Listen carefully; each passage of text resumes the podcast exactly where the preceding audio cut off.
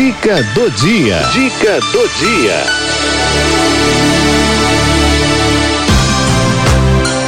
Saúde na terceira idade. Pois é, saúde na terceira idade agora. Hora do doutor Luiz Eugênio Garcês Leme, geriatra no Hospital das Clínicas, professor da Faculdade de Medicina da USP, conversando conosco. Doutor Luiz Leme, boa tarde. Boa tarde, dona Cidinha, tarde. boa tarde, queridos amigos da Rádio 9 de Julho. Nessa semana, nós vamos conversar um poucadinho sobre um tema que é um tema muito candente atualmente. Todos nós ouvimos falar muitas vezes por dia dessa temática que é a vacinação. Vamos falar um pouquinho da vacinação na população idosa.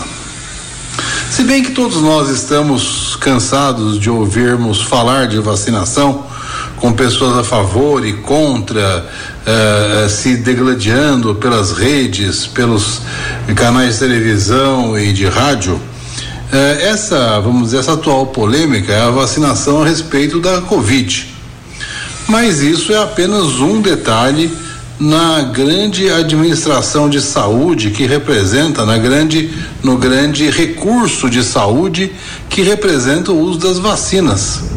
Importante em todas as faixas de idade e de maneira muito particular na população idosa. As vacinas estão inseridas dentro do que a gente chama de prevenção primária elas são aquele tipo de intervenção de saúde que não deixa que a pessoa adquira a doença.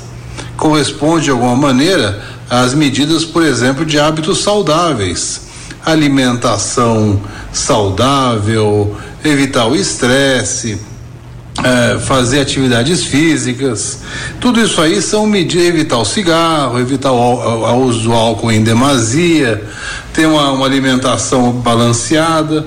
Todas essas medidas são chamadas é, é, intervenções primárias, né? ou seja, elas evitam que a pessoa chegue a ter a doença.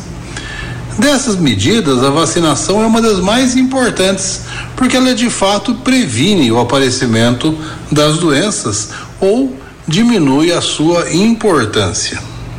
A gente pode ver agora na vacinação da Covid que aquelas pessoas que foram vacinadas, mesmo os que tiveram a infelicidade de se contaminar e de pegar a doença, tiveram uma evolução bastante melhor do que aqueles que não tinham nenhum tipo de proteção vacinal. Mas não é de Covid que nós estamos falando agora. Nós estamos falando de vacinação como um todo.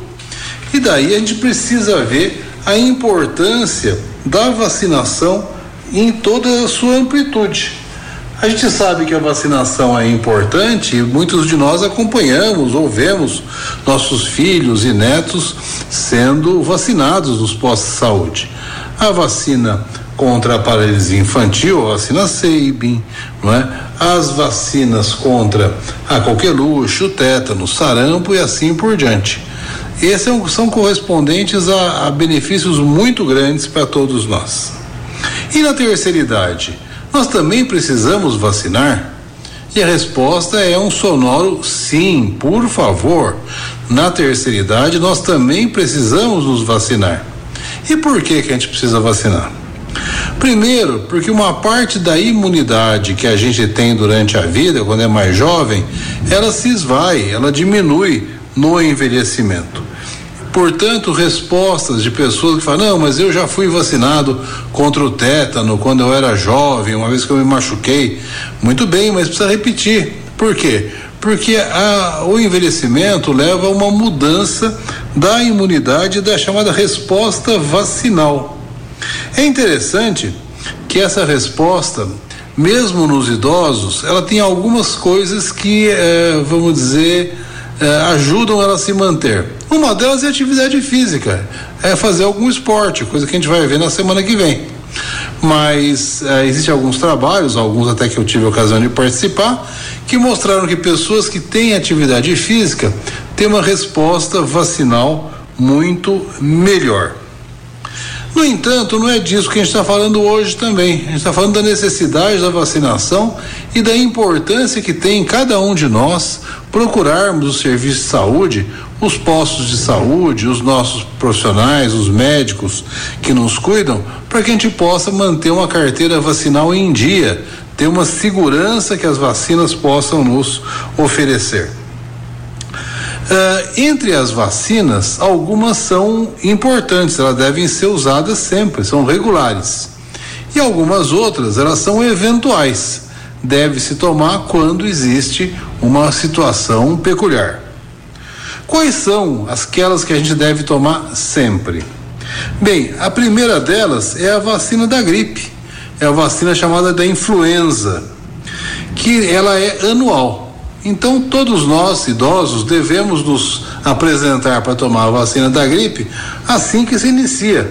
Essa vacina ela é feita em campanha, porque existe um momento do ano, geralmente no inverno, em que o vírus da, da, da influenza se torna mais agressivo, mais presente também. Então, a vacina é dada algum tempinho antes, não é? Uh, lembrar também que esse surto de influenza que está tendo agora, o H3N2, ele ainda não é coberto pela vacina do ano passado, que pega outros, muitos grupos, H1N1 e assim por diante. No entanto, a vacinação que vai começar agora em 2022, provavelmente em abril, começo de maio, ela já vai estar tá, uh, uh, dando uma cobertura para o H3N2, que é essa, essa, essa gripe que está tendo por aí, que é muito forte. Então, por favor, assim que abrir uh, o período de vacinação, Vamos nos apresentar porque essa é uma proteção importante, a proteção da gripe. A outra proteção que a gente regularmente deve fazer uso é a vacina da pneumonia. Essa não é todo ano, é diferente da gripe. A vacina da pneumonia, ela tem dois tipos de apresentação. Uma chamada VCP 13 e outra chamada VCP 23. Varia um pouquinho, Algumas são disponíveis mais facilmente na, nas, nos postos de saúde, algumas outras mais em serviços privados, mas elas todas estão disponíveis. Ou seja, todos que temos mais de 60 anos devemos nos vacinar também contra a pneumonia. Por quê? Porque a pneumonia é um, tem um potencial de agressão e de gravidade muito grande.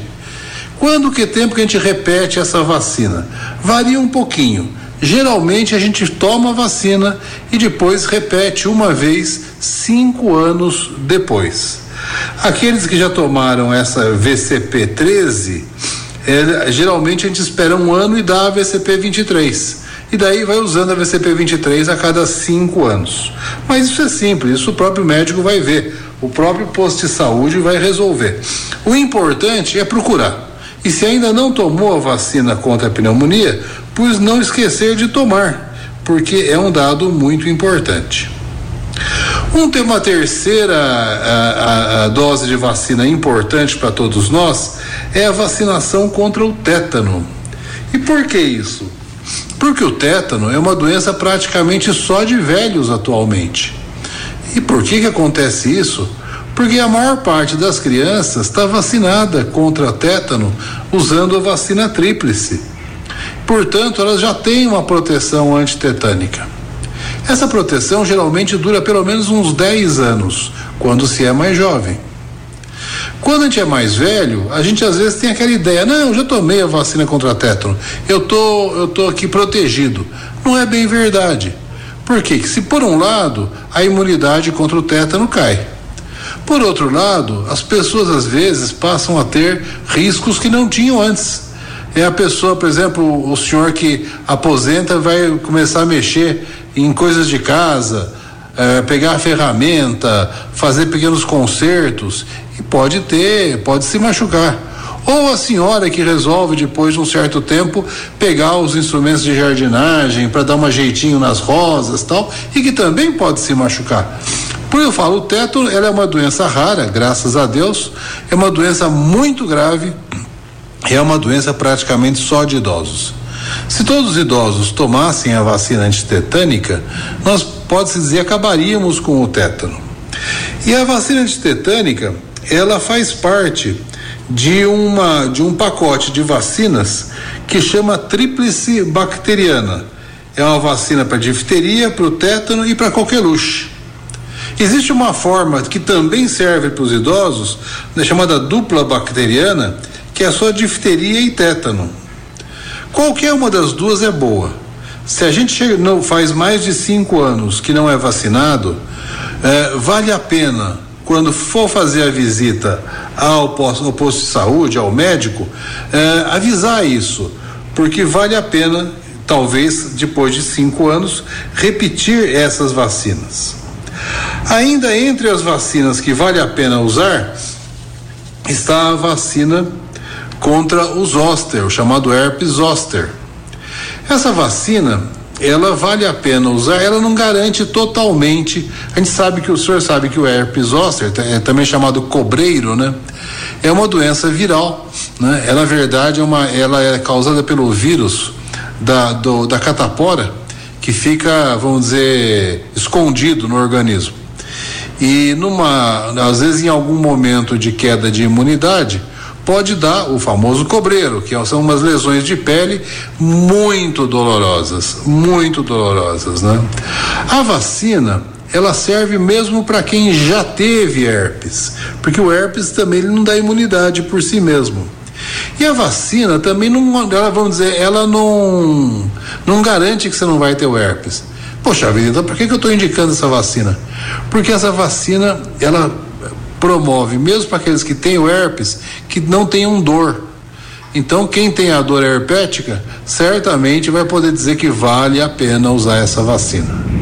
Qual é o problema dessa vacina? É que ela ainda não está disponível no serviço público. As outras todas que eu falei estão, todos os postos de saúde têm. Essa do herpes ainda não está. Vai estar em algum tempo, mas ainda não está de modo que representa um custo. A pessoa teria que procurar um serviço de vacinação privado para poder fazer uso. Alguns convênios cobrem, para pessoas de risco principalmente. Mas eu acredito que em algum tempo estará no serviço público também. E certamente vale a pena para aqueles que têm a possibilidade fazer uso. Por outro lado, existem algumas outras vacinas que a gente, eh, vamos dizer, indica quando existe algum tipo de exposição. Então, por exemplo, as vacinas contra a hepatite, a hepatite A e a hepatite B. É raro que as pessoas idosas tenham esse tipo de contato e necessitem de uma vacinação, mas é possível. E ambas estão disponíveis, mesmo no serviço público. Uma outra vacina que é importante é, são vacinas que dependem, às vezes, de pessoas que estão em áreas de risco são áreas que têm doenças específicas. E nessas condições, vale a pena fazer uso da vacina.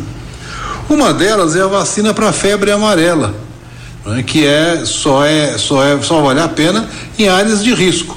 Mas o Brasil tem muitas áreas de risco.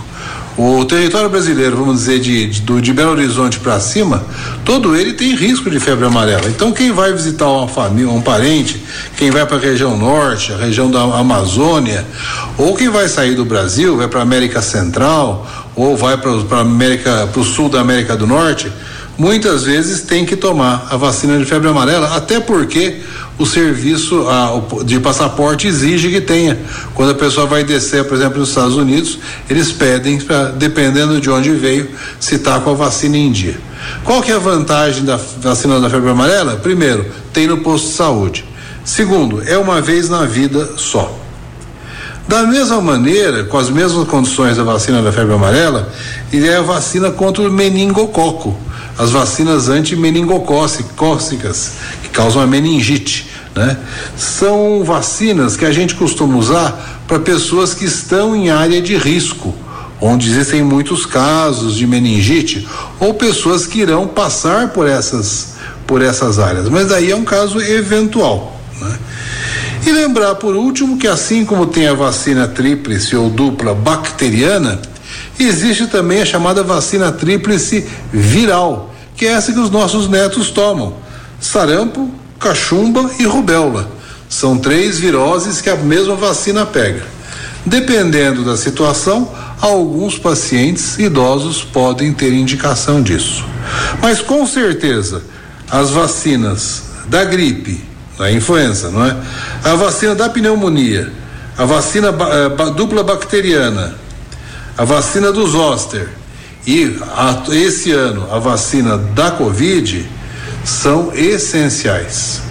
O que a gente pode sugerir é que os nossos amigos da Rádio 9 de Julho vejam a sua carteira vacinal, vejam se não estão em débito com a sua vacinação uhum. e na próxima vez que for no posto de saúde, não esqueçam de levar sua carteira para colocar a sua segurança e a da sua família em dia.